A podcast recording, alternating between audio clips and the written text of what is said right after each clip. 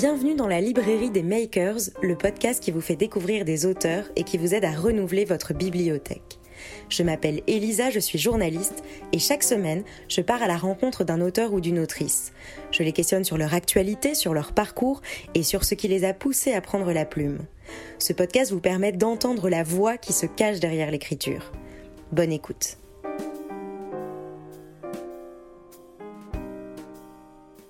Sophie Bassignac. Bonjour. Bienvenue euh, dans la librairie des makers. Je suis ravie de vous recevoir, enfin de te recevoir. Si tu es là aujourd'hui, c'est pour nous parler de ton dernier roman qui s'intitule Le plus fou des deux aux éditions Lattès.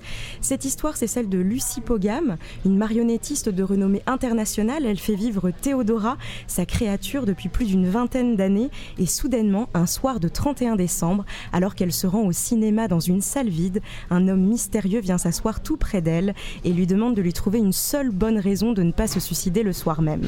Alors cette demande va énormément la troubler, elle va la projeter des années en arrière lorsque son père lui a posé la même question en se suicidant le jour même et elle va accepter de l'aider en lui proposant de devenir son récitant pour son prochain spectacle.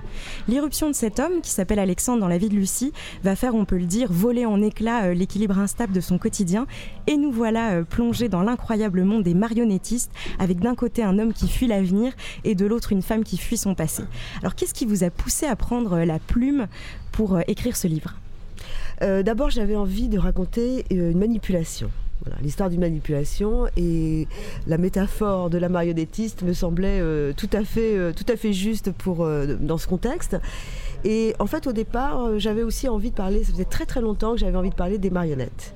Euh, souvenirs d'enfance, de, marionnettes vues euh, à la télévision, particulièrement euh, quand j'étais gamine, des, marionnettes tchèques, du théâtre d'ombre absolument fascinant, fascinant et angoissant, mais on aime avoir peur quand on est gosse, donc ça m'avait beaucoup marqué, ça m'est resté, et voilà, et voilà, presque 40 ans après, c'est remonté et ça a réémergé, j'ai eu envie d'en parler.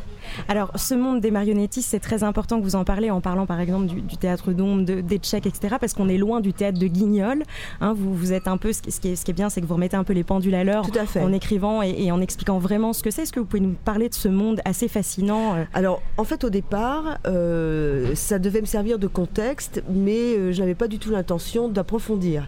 Et en découvrant petit à petit ce monde, qu'en fait je connaissais très très mal, je me suis rendu compte à quel point il était riche, à quel point c'était un monde avant-gardiste, euh, effectivement à des années-lumière de Guignol. Hein. Aujourd'hui, tous les styles se, mélangent, la danse, la vidéo, euh, euh, la comédie, tous les genres possibles imaginables sont, là sur la scène, et ça a donné à, ce, à cet art un coup de, booster absolument incroyable qui, du coup a pris beaucoup plus de place que prévu dans mon livre. Et alors, euh, j'aime bien ce moment, euh, Lucie explique un peu le vase clos euh, du, monde des marionnettistes, et pour cela, elle dit... Nous avons nos traditions, nos révolutions, nos diplômés, nos diplômes, nos anthropologues, nos historiens et nos chercheurs, nos écoles, nos grands hommes, et personne ne le sait. Les gens voient dans la marionnette le même éternel pantin qui agite ses bras raides comme guignol. voilà. Et, est-ce que vous êtes allé euh, voir des spectacles? Vous êtes immergé, j'imagine Bien sûr, je suis allée voir des spectacles. Euh, je suis allée d'ailleurs récemment au Festival international de la marionnette de Charleville-Mézières, qui a lieu tous les deux ans, et qui, euh, qui est un, festival international absolument incroyable. Et, mais la marionnette reste encore dans son dans son créneau toujours aussi, aussi mal connu, alors qu'en fait, ça fait longtemps que c'est plus du tout un spectacle pour enfants. Et vous avez rencontré des marionnettistes? Et j'ai rencontré des marionnettistes, bien sûr. Qui ont inspiré peut-être un peu le, personnage de Lucie? Alors, j'ai pas voulu euh, trop approfondir. Parce que quand je fais des recherches pour un livre, il y a un moment donné, je m'arrête pour laisser place à l'imaginaire. Sinon, euh, je ne veux pas reproduire ce que je connais. Je veux, pas, euh, je, veux que l'imagination prenne le dessus à un moment donné. Donc, j'en ai finalement rencontré plus après qu'avant.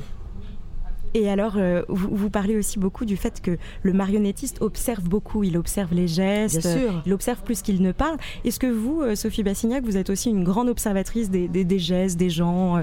Alors, quand je fais parler effectivement Lucie, qui observe le, tout autour d'elle, tout, tout, ce qui est sous, le, sous la croûte hein, de, des apparences, c'est effectivement le travail de l'écrivain, c'est le travail de l'artiste.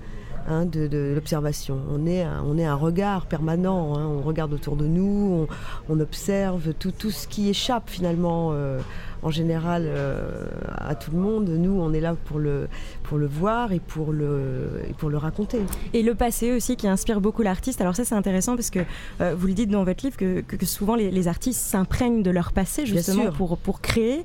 et alors là, le, personnage que, que, vous avez imaginé, Lucie, elle, elle est complètement bloquée par rapport à son passé. Voilà. Et finalement, elle arrive quand même à créer. Mais, mais il manque peut-être ce petit quelque chose qui... Tout à fait, tout à fait. en fait, sa rencontre avec Alexandre va être le déclic euh, qui va lui faire comprendre que de toute façon, un artiste un artiste ne peut pas vivre coupé de son passé. C'est une source permanente d'inspiration. Ça se mélange avec euh, ce qui s'est passé la veille. Hein. Le, temps n'a pas de, n'est pas chronologique pour un, pour un, pour un écrivain, pour un artiste en général.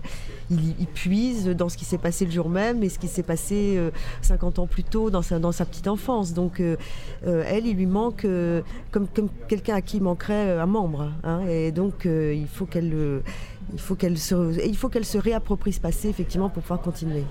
Et dans une interview, euh, vous avez dit que c'était très important pour vous de mêler tragique et comique et de ne surtout pas euh, tomber dans une histoire triste, mais rester dans une histoire euh, grave et, drôle. Oui, alors moi l'humour chez moi est constant. Hein. Bon, j'ai, écrit quelques romans même totalement humoristiques, un particulièrement qui s'appelle Séduire Isabella, qui est une véritable comédie, qui est pour moi un hommage à, la comédie anglaise. Enfin, j'adore je, considère toujours que l'humour est une politesse qu'on doit au lecteur. C'est-à-dire que par moments, il faut, euh, il faut, des, il faut des respirations, il faut, euh, je fais, je fais, euh, je fais de l'humour très sérieusement, on va dire. en France, on a un problème avec l'humour. Hein. c'est un genre c'est un genre. Or, moi, je ne considère pas que ce, soit un genre. Je, pratique l'humour à l'anglaise, c'est-à-dire, euh, il est. Il, est un peu distillé. voilà, il est mhm. distillé, il s'insinue partout. Euh, et, je trouve que justement, il donne au tragique une, euh, une grandeur. Que, que, sans cela, il n'y aurait pas. Alors au, début de cet entretien, vous avez dit que vous aviez aussi surtout en premier envie de parler d'une histoire de manipulation. Oui, tout à fait. D'abord parce que l'écrivain est un manipulateur et l'artiste est un manipulateur. Et là, je mets en scène deux manipulateurs c'est-à-dire de, euh, deux êtres qui, euh, euh, qui, ne, se contentent pas du réel et qui ont, besoin de de, de, travailler la réalité, de la, de tordre, d'en faire autre chose. Et, donc, il émane de ces deux êtres une force contradictoire qui les rend, à mes yeux, passionnants. Euh, et, j'avais aussi envie de parler du, monde actuel, parce qu'alors on a cette toile de fond de marionnettistes, d'artistes, mais on a aussi euh, beaucoup de choses qui dit, enfin, on a un livre qui dit beaucoup de choses de, la vie d'aujourd'hui, avec euh, bah, le rapport au couple, le couple qui entre guillemets vieillit, s'épuise, les enfants, son rôle de femme, son rôle de mère. Vous l'avez voulu. Oui, alors je voulais faire aussi, et peut-être avant tout, le portrait d'une artiste totale, d'une femme qui, qui s'est euh, qui s'est réalisé dans son, dans son travail, enfin dans son art, et qui, a fait, qui l'a fait passer avant tout le reste. C'est une femme très très moderne. Hein, euh, tout à fait. Qui, euh, qui n'a aucune culpabilité vis-à-vis de ses enfants, bon, qui a été trahie par son mari, mais qui n'en éprouve finalement pas de, de, douleur excessive, parce que ça reste secondaire pour elle. donc c'est une femme très très libre et qui s'est libérée aussi du, du modèle de sa mère. Euh, qui elle était une femme fermée, euh, euh, absolument pas épanouie, et elle, a, voulu aller justement à l'inverse de tout ça. Et qu'est-ce que ça dit de vous? Alors, je, suis obligée de le reconnaître, c'est le premier livre que je lis euh, de vous. Euh, et, cette écriture vraiment euh, dynamique, enfin, tellement incarnée, j'ai même presque eu l'impression de, vous entendre, vous. Il y, a, vraiment des, réflexions, il y a un peu des petites critiques aussi sur le monde actuel. Oui, oui c'est aussi parce que le personnage de Lucie, mais ça, parce que je, je il, fallait qu'elle ait une logique. Et, c'est une femme assez rigide, hein, voire psychorigide, qui n'est pas moi. Qui n'est pas non, qui n'est pas moi, mais qui devait avoir une cohérence par rapport à sa rencontre avec Alexandre. Il fallait pour, que quelque chose se débloque, il fallait que quelque chose soit bloqué. Donc, euh, donc j'en ai fait une femme, une, vraie puriste, et une puriste aussi dans son métier, parce que c'est une femme qui, euh, qui pratique les marionnettes à fil qui sont aujourd'hui pour beaucoup de marionnettistes très dépassées. Aujourd'hui, on, pratique beaucoup ce qu'on appelle la marionnette portée, c'est-à-dire que le marionnettiste porte directement sa marionnette. Il n'y a plus de fil, il n'y a plus de gaine, il n'y a plus de tige, il n'y a plus rien. Et, mais elle, elle, s'accroche à, une tradition. Donc c'est une femme euh, à la fois très très moderne et à la fois euh, euh, très traditionnaliste dans, son art. Et qu'est-ce qui a été le plus galvanisant dans l'écriture de ce livre? Ben, D'entrer dans un monde que je connaissais pas déjà, ce que je fais dans presque tous mes livres, hein, découvrir, un, découvrir un monde, me l'approprier pour, pour, en faire, quelque chose dans, mon livre. Et puis, je vous dis, ce portrait, un portrait de femme, hein. un portrait de femme, euh, euh, un portrait euh, assez optimiste finalement. La femme, c'est une, une, femme libre, une femme, elle a entièrement sa place dans la société. comme je disais, elle n'est pas coupable. elle a du caractère. C'est, voilà, j'avais envie de, j'avais envie de ça. Et combien de temps pour écrire ce livre? Oh, À peu près un an. C'est ce que je mets en général pour écrire un roman environ un an. Et, euh, peut-être euh, pour terminer, moi, il y, a une phrase en tout cas qui m'a euh, profondément marquée. c'est quand Lucie dit Je suis la preuve vivante que nous avons tous en nous une élasticité qui nous permet de changer de forme dès que nous en ressentons l'urgence. Alors, il faut certainement être au fait de cette élasticité et savoir un peu l'écouter, la contrer, etc. Tout à fait. Mais est-ce que c'est pas finalement quelque chose qu'il faudrait un petit peu retenir de ce livre? Tout à fait. c'est J'ai horreur de ce mot de résilience. Hein.